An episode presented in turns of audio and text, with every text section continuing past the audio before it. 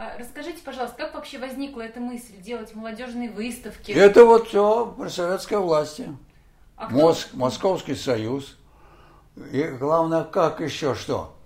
Э, При советской власти было много заказов. И заказ ты лично не мог. Ты обязательно с этим заказчиком заключал Московский фонд договор. Московский фонд получал деньги, часть, значит, оставал какой-то процент э, у себя в фонде, и потом их расходовали, а часть получал э, художник. И вот этот московский фонд очень помогал. И, э, художникам потом уже давно, даже после того, как советская власть исчезла, еще фонд существовал, он выплачивал зарплату какую-то минимальную, а в конце года ты какой-то работой должен рас- рассчитаться. Вот такая вот была э, забота все-таки. Да, было требование там ЦК КБСС, пол- Политбюро, восхваление строя, обязательно э, зак- заключали договора. Но все-таки музеи покупали. Я, хотя вот такая была э, ну, общая установка на прославление советской действительности, я помню, написал я картину э, в метро. Просто сидят Да-да. люди. За нее мне премию дали. И какие-то деньги. И потом последняя моя вот, при советской власти работа. Я очень любил рисовать. Познакомился, сам лично занимался гимнастикой, с гимнастами. И, значит, решил написать картину «Гимнасты». Прихожу, где они тренируются перед отъездом за границу, а тогда наши гимнасты занимали первые места. Они, значит, в белом, одеты, спортивные, все, в, в зале, там ковер расстелен, там девушки тренируются. И так группу я увидел, вот такую, красивая группа. Я вначале хотел написать портрет одного, он был э, это, чемпионом э, Москвы. Я сейчас до сих пор. Память плохая, вот на эти Кердемелиди, грек по происхождению. Такой красивый, раз- развитый. А я любил развитые. И потом подумал, том, что я буду писать одного Кердемелиди. Они все красавцы. Я сделал эту группу. В основном они одетые в спортивной парадной форме. Сзади ковер, девушки там кувыркаются. И, значит, преследовал этих гимнастов на всех их соревнованиях. Рисовал, рисовал, рисовал, рисовал. Сделал такую композицию, как картиновую репродукцию видели. Я помню, впервые я одобрил Фаворский. Наконец-то Дима стал понимать, что такое пространство. Я написал эту картину «Темперы» на левкасе, на доске. Она всего два метра с чем-то, почти квадратная. Эту картину вдруг купил фонд, но и я перекупил э, директор Русского музея, как его, Пушкарев. И она так оказалась, оказалась в Русском музее. Друзья мои, которые писали в основном маслом, как-то ну, Демка-то он рисовать может, но живопись его с презрением как-то относились к этому. Ну, в конце концов, э, эта картина так советской власти понравилась. Красавцы стоят, название «Гимнаст СССР». На всех выставках международных мои э, фигурируют вот эти гимнасты. И я как-то был принят советской властью благодаря гимнастам. Писал какие-то незначительные работы, что-то покупали у меня. Вот. Сейчас Русский музей гордится, что у них моя картина. И я когда делал в прошлом году выставку, выставили еще несколько. Дмитрий Дмитриевич, а вот давайте тогда перейдем на школу. Вы расскажите, пожалуйста, вы же сразу после вуза начали преподавать в Суриковском институте, Да. да? Вот расскажите, пожалуйста, про ваш опыт преподавания. Опыт преподавания был простой. Я рисовать любил и, простите, умел рисовать. Преподаю. Я помню в это время какой момент такой. Да, а я всегда, когда приходила та академия с Александром Герасимовым, и там были такие люди-чиновники, и они делали замечания, профессиональные замечания нам, художникам. Я всегда восставал против этого. Та академия меня не любила. Был такой случай, пришел президент вот той академии, и начинает, а я ставлю отметки, как считаю нужным студентам. Они переделывают. Я закрываю дверь, ухожу. Академия меня возненавидела-то. Вот, но я продолжаю преподавать, все. И были там сторонники той старой академии, ставленники, и были хорошие там люди, и вот тот же Алексей Михайлович Грицай, Курилка, еще некоторые. Я помню заседание кафедры. Заседает кафедра и вызывает меня, а я преподавал только что на скульптуре. Дмитрий вот вы все даже с академией спорите. Расскажите ваш метод преподавания. А я говорю, а что рассказывать? Беру на доске, приклеиваю бумагу, покрепляю. И углем рисую тот же рисунок, который я только что студенту помогал нарисовать.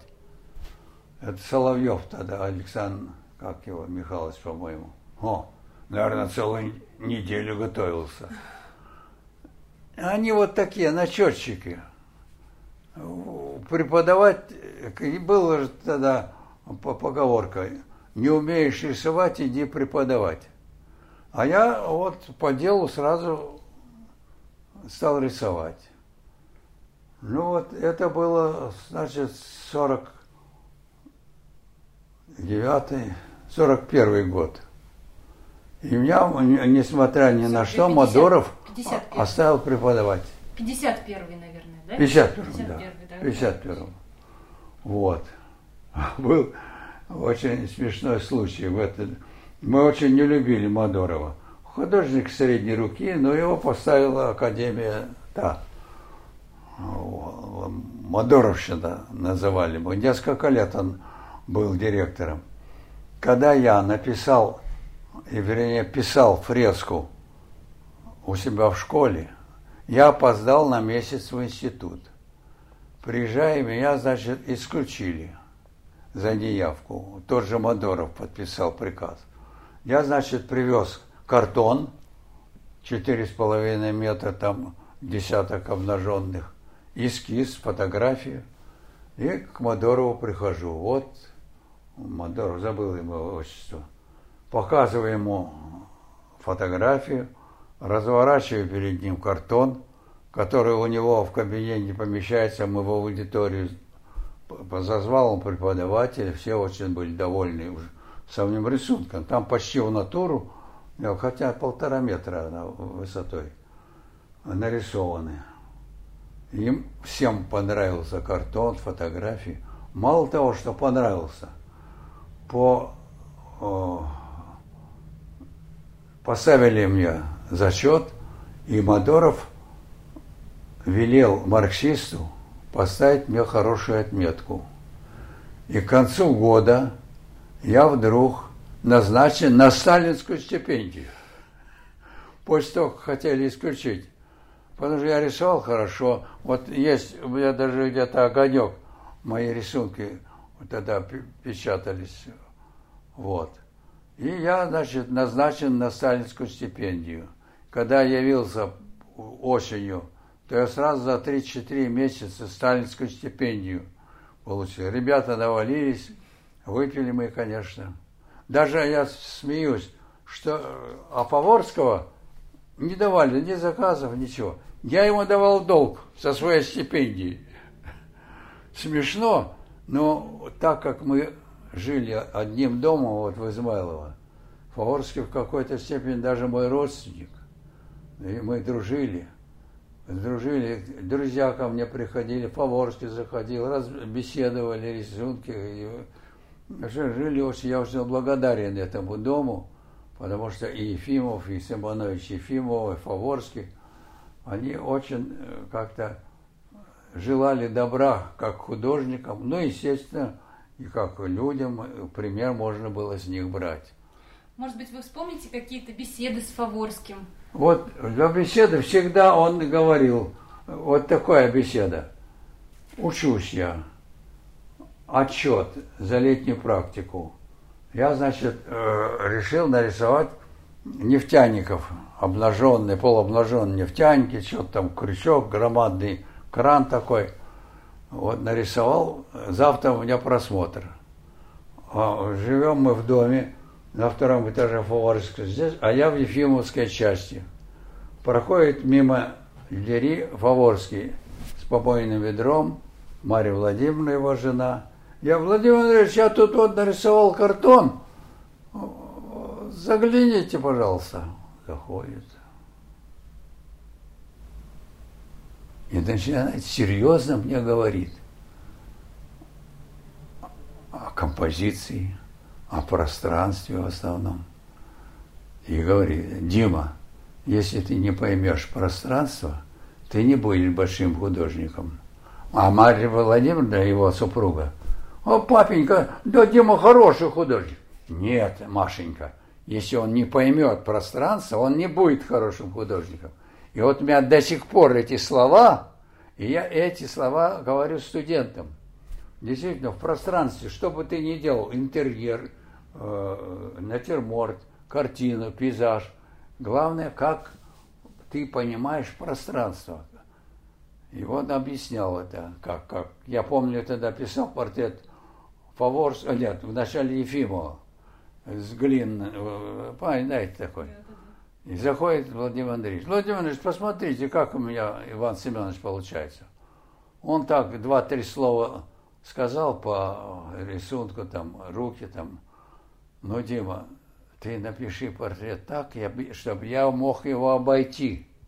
А он просто стоит на фоне рельефа. И вот это вот его настойчивое, э, так сказать, требование пространства у меня здесь на всю жизнь. Вот это, да и любую, любую картину, что-нибудь, я всегда, как, как своим показываю, Владимир Андреевич что-то говорит – друзья мои, потом жила там Лавиния Барбюк, Суханов, Иларион.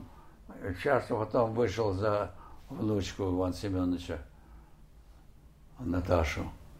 И Фаворский заходит, я что-то делаю.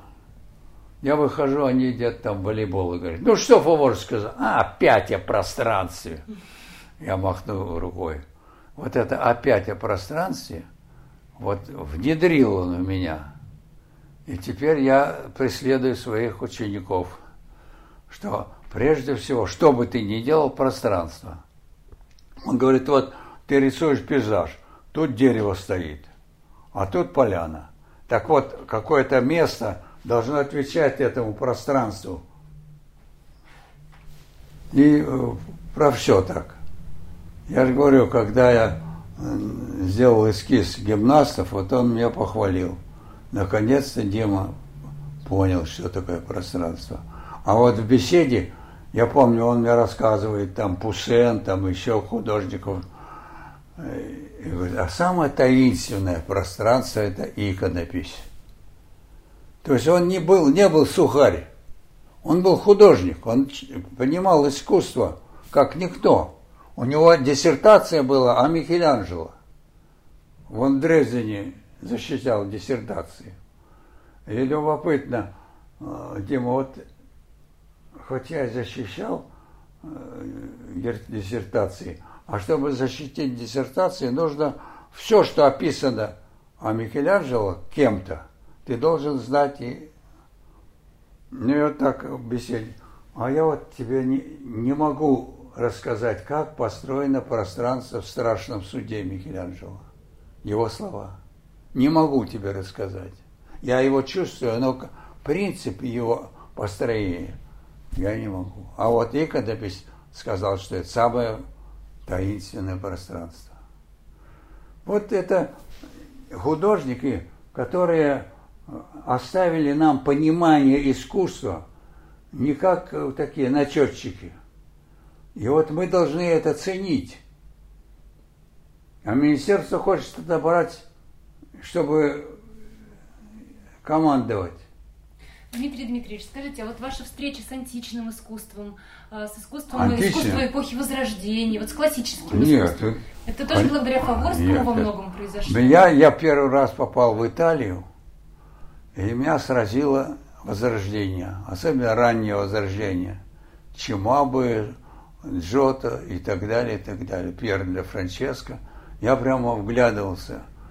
Я, э, в силу того, что я все-таки в какой-то степени ученик и Фаворского, и он ценил это. А готическое искусство и архитектура, и витражи, а я, так как я на, в МПД был на стекольном факультете, я и этим интересовался. То есть меня везде волновало присутствие искусства. Не просто вот э, здорово сделано, а вот присутствие искусства – и у меня вот в голове сейчас, что ты делаешь, как делаешь и куда.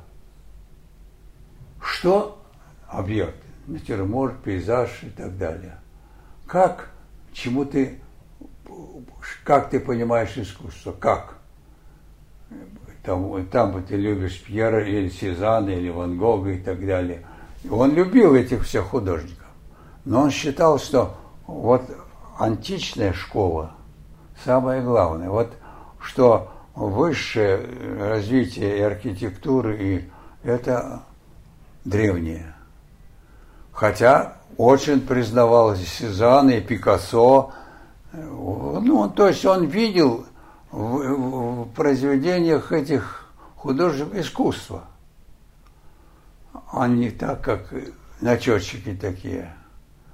И я от него вот, э, я считаю, что это мой самый главный такой э, на всю жизнь руководитель в искусстве. Книга, монументальное искусство, витражи и все такое. Все это Фаворский в своей голове держал и осознавал, что, как и куда. Обязательно куда. Он очень любил Александра Иванова, но говорит, куда такую большую картину? Вот даже ему задавал такой вопрос, хотя очень любил, особенно его эскизы. Куда? И одно дело станковая картина на выставку. В раме все представляю, куда. А другое дело, когда тебе заказывают фасад какого-нибудь здания, мозаику. Там и другой подход пространства – и вот это тут как обязательно? Или э, иллюстрация. Куда? И он говорит, ближе всего э, художники графики и монументалисты. Графики куда? Страница, буквы, все такое. Монументальное искусство. Куда и как и все такое прочее.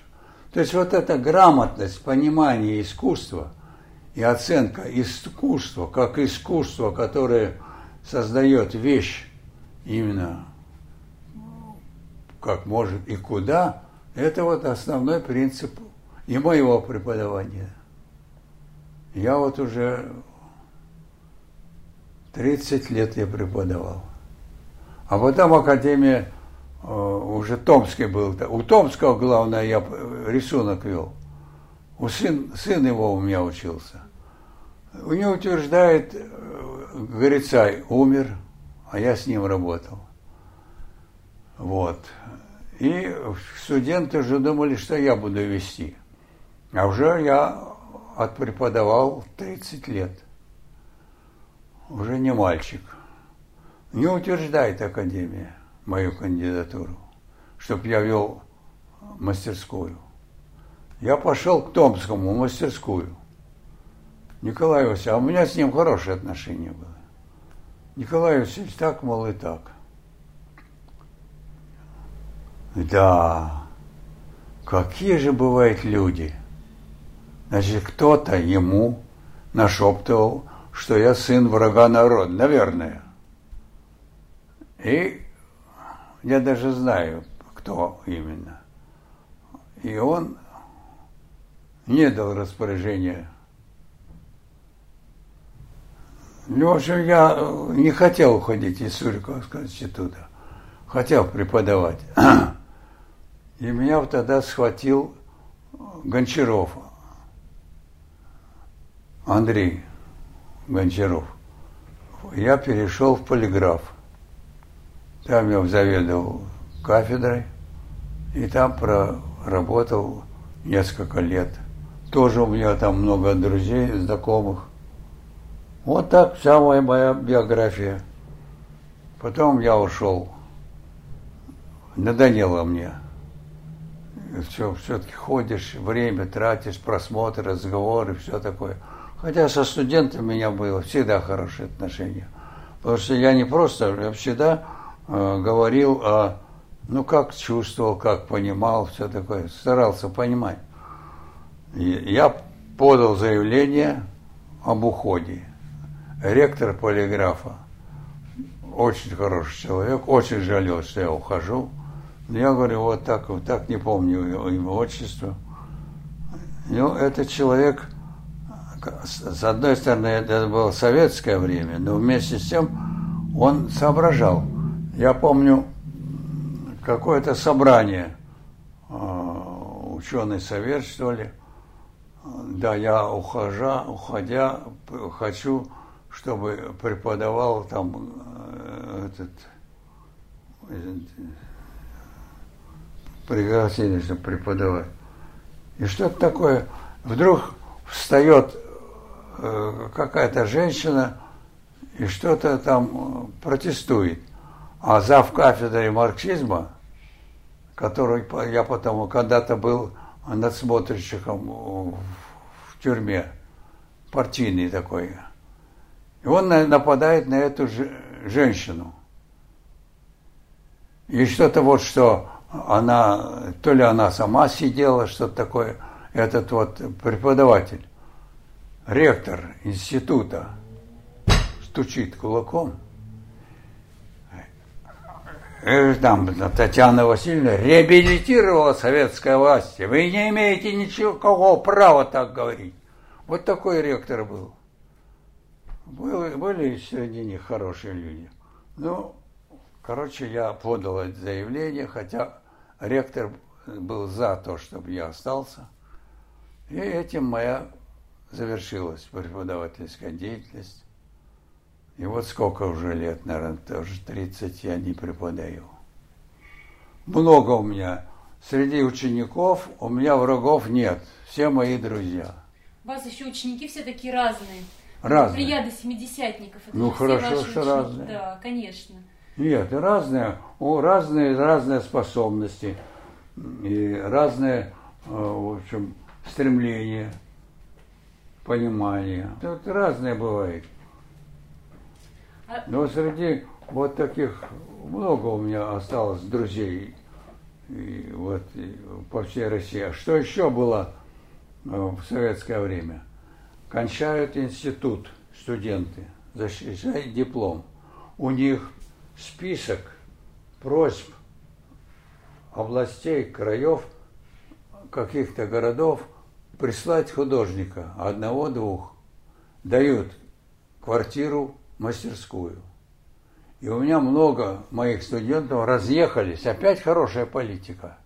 А сейчас ничего не дают, молодежных выставок нет, кончил институт, иди куда хочешь. Дмитрий Дмитриевич, а вы ведь тоже ездили на Целину куда-то, да? А? Вы ездили на Целину тоже, насколько я знаю, в 60-е годы. Нет? Куда? На Целину. Да. да расскажите. Это в советское время, да, да, да. когда осваивали Целина. И с Иларионом да, да, да. Голицыным. И еще Апрель Арон, мой друг. Сейчас он в Израиле. Ну, мы решили поехать. Дают командировку.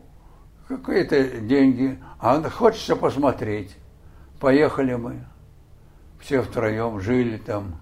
Я помню, весной даже, как раз мой день рождения был, 25-го отпраздновали, я лежу на солнышке, загораю, и Ларюшка нарисовал меня и написал, Димке там сколько-то лет. Ездил я и сделал на эту тему вот три, триптих на доске темперой. Значит, там строительство. На новых въезд, землях, да? Да, въезд в новый дом.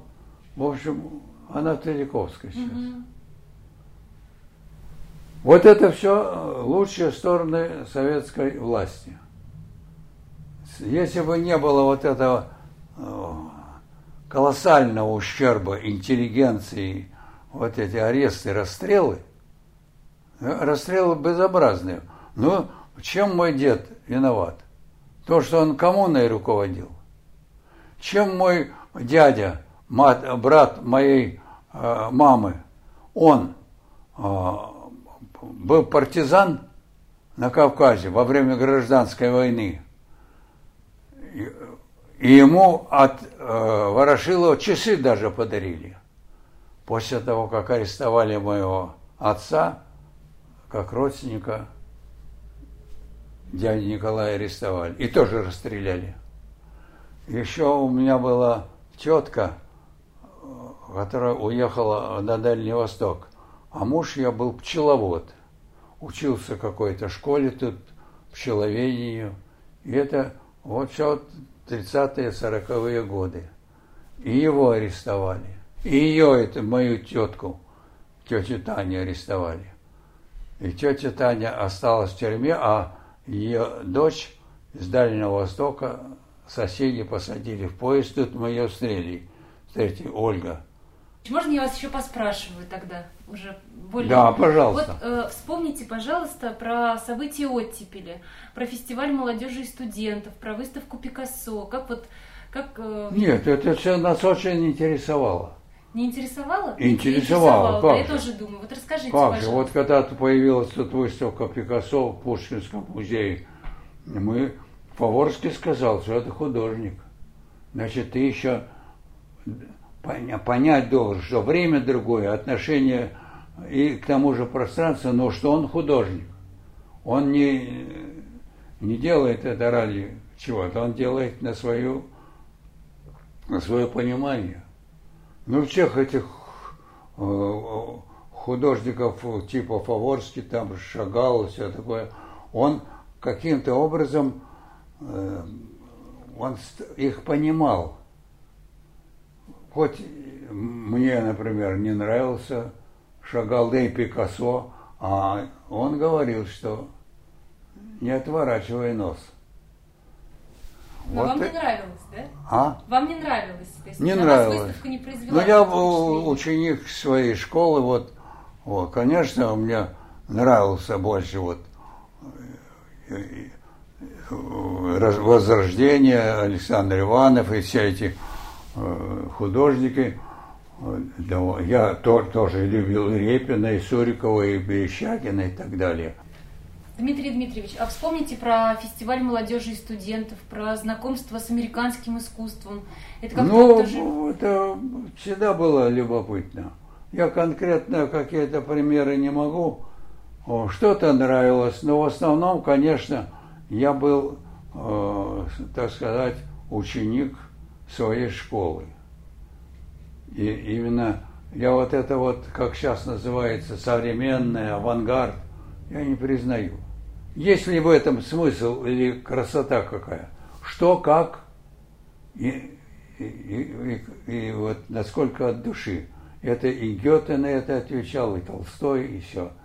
И вот и американцы для того, чтобы прокричать, сделать знаменитым – какого-то художника.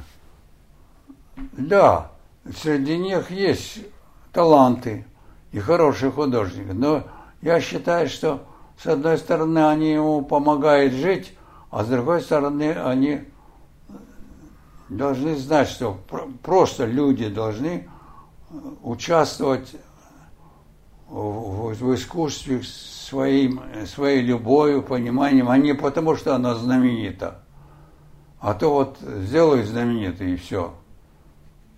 У Пушкина есть, как это, народ кричит сюда-сюда, но ты спокоен, пускай тревожит он, твой треножник, а ты уверен сам, сам должен отвечать. Ты понимаешь, что такое искусство? Понимаешь, что ты значишь в этом искусстве? И что ты почерпнул, что ты можешь предложить э, вот серьезного в этом искусстве, графика или то и другое. А не, а не то, что это на потребу сегодняшнего часа дня. Я к этому отношусь очень серьезно. Да, э, иногда какая-то такая вот э, такое искусство, оно будоражит. Вот, э, зачем нам учиться?